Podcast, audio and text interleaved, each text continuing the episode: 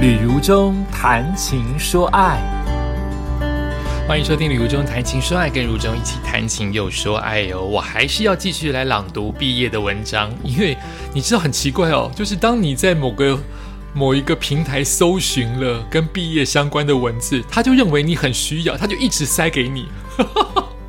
所以我越看越觉得。时间虽然过了，但是它的振奋人心跟激励士气的意义还是在。那就继续往下搜寻，哎，就搜寻到了这一篇。这一篇是来自于《Vogue》这个杂志，这个这个网络的文章啊。他提到了美国乡村小天后，现在已经变成流行乐坛的世界级天后泰勒斯。她在今年的五月十八号毕业了。她这么年轻哦，我的天哪！我来看一下时间，真的耶，在今年毕业了。然后他在五月十八号也一袭亮紫色学士袍出席纽约大学毕业典礼。那么现身于洋基体育场的瞬间，引起众人的尖叫，因为他是超级天后，所有人都因为巨星的到来欣喜若狂。而泰勒斯在演讲的开场就又先幽默地表示：“上次在这么大的体育场里，我还穿着闪亮的紧身衣，踩着高跟鞋跳舞，而我现在穿的毕业服松多了，也舒服多了。”赞扬完其他的获奖者之后，泰勒斯谦虚地说：“我想我能够站在这边，大概是因为我拥有一首歌叫做《Twenty Two 二十二》啊，大家如果有机会的话，找他这首歌来听听看。”那我现在就来读这一篇文章。这篇文章其实就是泰勒斯他在演讲的全文，难免有一些歌功颂德，也难免因为他的身份跟其他人有那么一点不同，所以他的视野或他的格局当然是大很多的。可是其中振奋人心的部分，还是值得我们大家好好来聆听跟阅读，一起来看看哦。泰勒斯纽约大学的演讲全文。嗨，我是泰勒斯。上次在这么大体育场里，我还穿着闪亮的紧身衣，跟踩着高跟鞋跳舞。这套衣服现在舒服多了。我想对于纽约大学的董事会主席与所有的董事会成员、纽约大学校长、教务长以及今天在座的教师和校友们表示衷心的感谢，是他们让这一天成真。能与获奖者谁跟谁分享这一天，我感到非常的自豪。他们透过自己的工作改善了我们的世界，这让我更感觉到谦卑。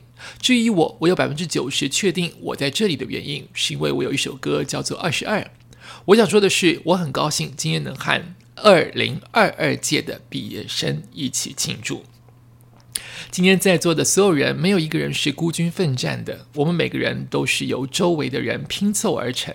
那些爱我们的人，相信我们未来的人，向我们展示同理心与慈善的人，或是告诉我们真相的人，即便那些话可能不是那么入耳，在完全没有把握的情况下，他们都鼓励着我们，并且相信我们可以做到。有些人呢，念故事给你听，教你追梦，告诉你是对是错的道德标准，让你去尝试去生活。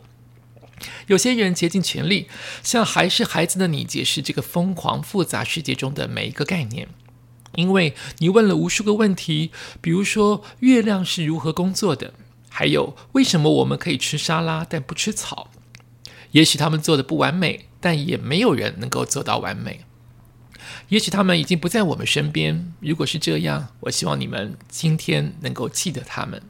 如果他们今天也在这里，那我希望你们用自己的方式表达感激，感谢一路以来历经跌跌撞撞，却还是走到了这里。我知道语言应该是我的强项，但我却找不到合适的词来感谢我的父母和弟弟，感谢他们每天做出牺牲，才能让我从咖啡馆唱歌到今天和你们一起站在这里。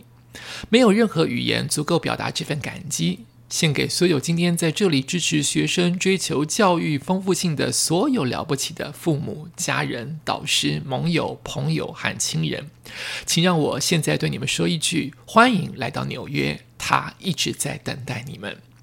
我要感谢纽约大学，让我至少在文凭上成为一名博士哦，所以他领的是博士毕业证书，当然不是那种在紧急情况下派用上场的博士。除非你们的紧急状况是很想听到一首非常朗朗上口的歌，或是需要在一分钟内讲出五十多种猫咪品种的类型。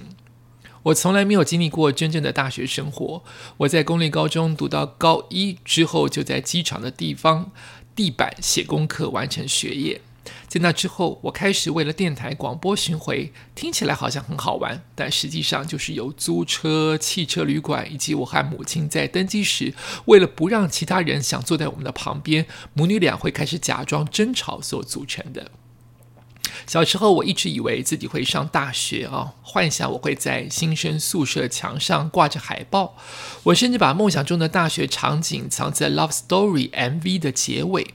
我遇到了一位在草地上看书的男模，我们才互看一眼就知道我们上辈子深爱对方。这应该也是你们过去四年曾经体会过的吧？但我也不能向你们抱怨自己没有正常的大学经历，毕竟你们在疫情期间上了纽约大学，可能隔离被关在宿舍，或是必须透过远端来上课。一般的时候，大家只要通过考试成绩就好，但你们还得通过无数次的核酸检测。我想，一个普通大学生的生活向往，也是你们所希望的吧？在这种情况之下，我们都能够体认到，我们无法总是顺心如意的得到自己想要的。但我也想告诉你们，你们都该为这样的自己感到骄傲。今天你们将离开纽约大学，进入世界，寻找下一个目标。我也是，除非对方要求，否则我一般而言不会给别人建议。这点我稍后再做说明。只不过在今天这样的场合，我被正式的邀请，传授我可能拥有的任何智慧，并告诉你们，至今对我人生有什么帮助。但请记住，我绝对没有资格告诉你们该做什么。你们已经一路努力、奋斗、牺牲、学习、梦想来到这里，所以你们一定都知道自己在做什么。你们会跟我做不一样的事，为了不同的原因。我不会告诉你该做什么，因为没有人喜欢这样。但我会分享一些人生的小诀窍，那些我希望自己刚踏上梦想道路，在面对人生、爱情、压力、选择、羞辱、希望和友谊时，能够更早知道的小秘诀。首先，我要告诉你，生活很沉重，特别是当你试图一次将它全部扛起的时候。成长和开启人生新篇章的其中一个重点在于收和放。我的意思是，你们要知道什么东西该留，什么东西该放，不要背负这些东西，包括所有的怨怼、前任的消息、校霸在他叔叔创办的公司中得到令人羡慕的升迁等等等等。你只需要决定自己想要什么，其余就放手吧。生活中美好事物的质量更轻，只要一段有毒的关系，就会压过许多的美妙、简单的快乐。所以你应该要挪出更多的空间给美好的事物。你可以选择要将自己的人生的时间和空间分配给谁，要有分辨能力。第二，学会和尴尬来共存，也可以说学会和丢脸共存。无论你努力想避免，但只要你回顾过往人生，一定都会有让你手脚都发抖的时刻，这是人生无法避免的。说不定这个尴尬、这个困窘、这个丢脸这个词，未来再听到也觉得很尴尬。我可以跟你们保证，你们现在所做所穿的东西，之后回头看一定会觉得很恶很好笑。你避不掉的，所以就不要挣扎了。比如说，我某个阶段，大概二零一二年一整年吧，我都穿得很像五零年代的家庭主妇。但重点，那个时候我很开心，潮流和趋势和每个阶段都很有趣。现在回头看，还可以笑一下，也很开心。既然谈到不应该感到不好意思的事情，所以我想大力来提倡，不要隐藏你们对事物的热情。在我看来，我觉得我们的文化里对于渴望有种错误的认知。这种观点就延伸造成，一旦你表现的想要，就感觉你这个人不酷。就像那些不努力的人，本质上就比努力的人更时髦。怎么会这样呢？别的不敢说，但我从来不是什么时髦专家。请听我说，永远不要为了努力而感到羞耻。毫不费力其实只是一个神话。那些不费力的人，是我高中时想约会当朋友的人。而那些懂得追求、渴望的人，才是我现在会雇佣来公司的人。我十二岁的时候开始写歌，从那时候起，创作成为我生活的指南。相反的，我的生活也成了我的创作灵感。我所做的一切都只是我写歌的延伸，无论是 MV、为电影、为巡回打造的视觉，或站在舞台上表演，这一切都和我对这行业的热爱连接在一起。构思大概念，再将它缩小范围，一步步打磨到完成。有时候会半夜醒来，就会舍弃原本的想法，因为你刚想到一个更新更好的。他们称之为 hook 是有原因的。有时候一连串的文字就能够让我深陷于其中，在把它们记录下来之前，我是无法专注于其他的事情。作为一名词曲创作者，我是无法乖乖待在一个地方停留太久。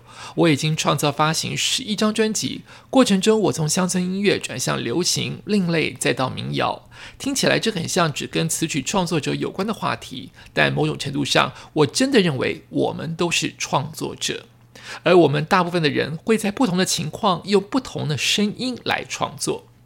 例如，你发 IG 的时候，线动和毕业论文非常不一样。你发给老板的 email 和写给好友的也不一样。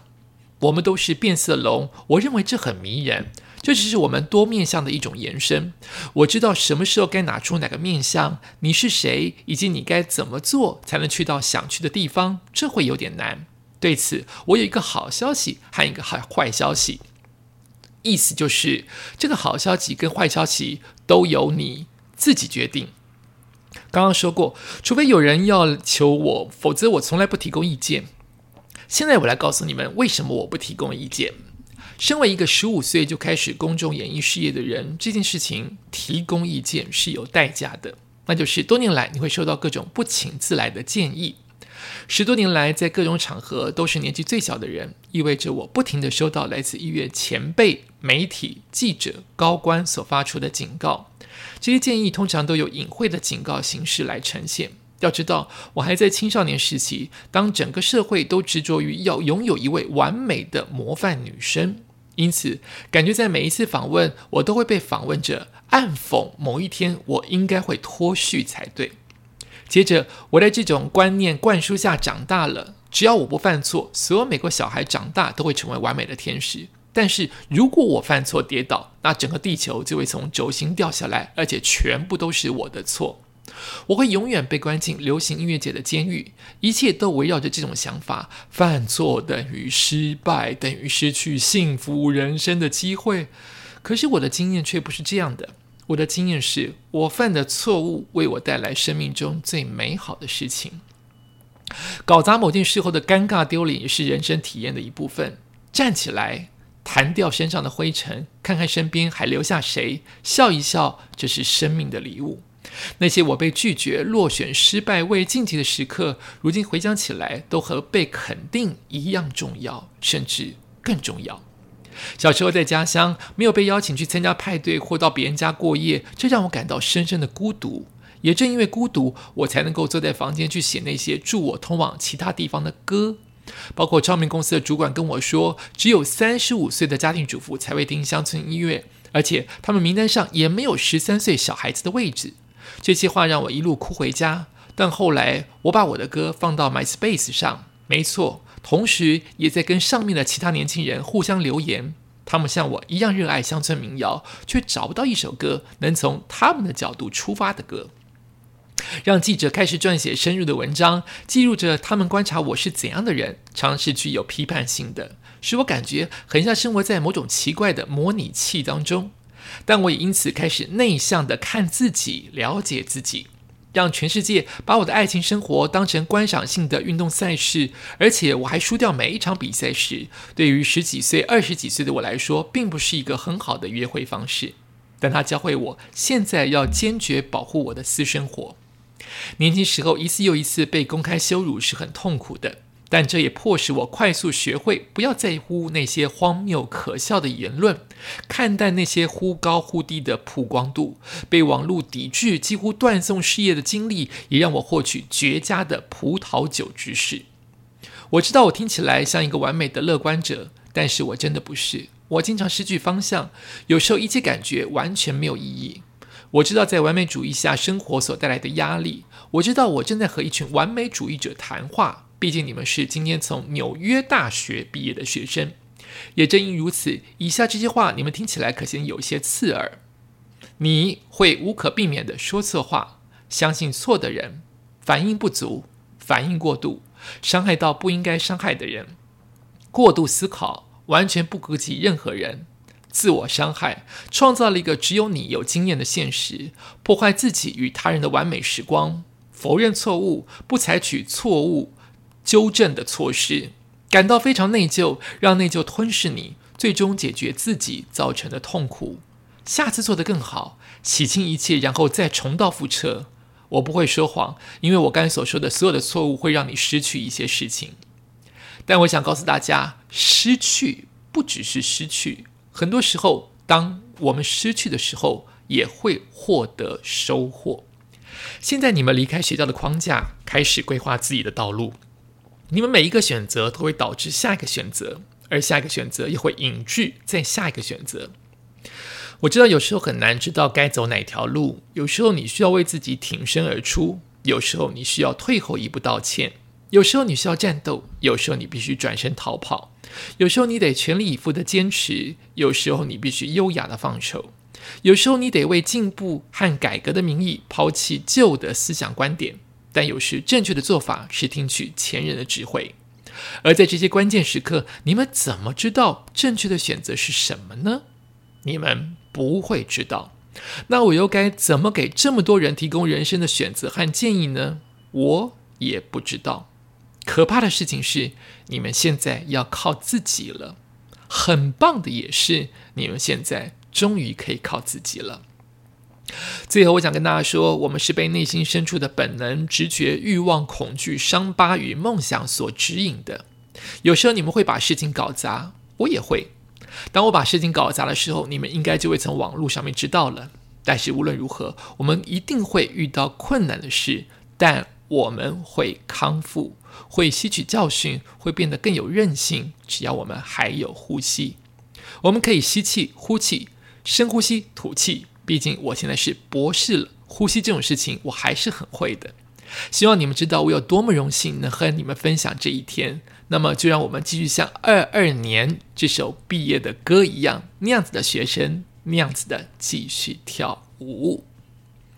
很会说啊！这篇文章我读都读了十五分钟。他现场讲，又有阴阳顿挫，又要大家笑，又有一些表情，可能要三十分钟吧。可是却说的很有道理啊！最重要的事情就是，你终究要面对。各种失败，但是这些失败还是会有它的养分，然后不用太在意其他人的眼光。那些毫不费力的可以得到生活当中想得到的人事物的这样子的人，是你会在学生时代很羡慕，但你在入社会的时候，那样的人你会远离，因为你会去找，或是你会雇佣那一些努力。在自己专业当中专攻的人，你才会去聘请他；那些很酷的什么都不做的人，你不会聘请他。而那些可能不费吹灰之力就得到了很多财富名利的人，他可能天生就是，呃，就是咬着金汤匙出生的。可这样的人在台湾，在在整个社会毕竟是少数。我们大部分人都是需要苦，需要努力。才能获得自己的饭碗，才能获得自己的工作，而这样的人是比较实际的，也比较多，比较频繁，比较容易让你我碰到的。这是泰勒斯他获得博士学位的毕业致辞，让我们很想马上去找《二十二》这首歌来听，对不对？也感谢你收听今天的旅游中谈情说爱，我们下次再见。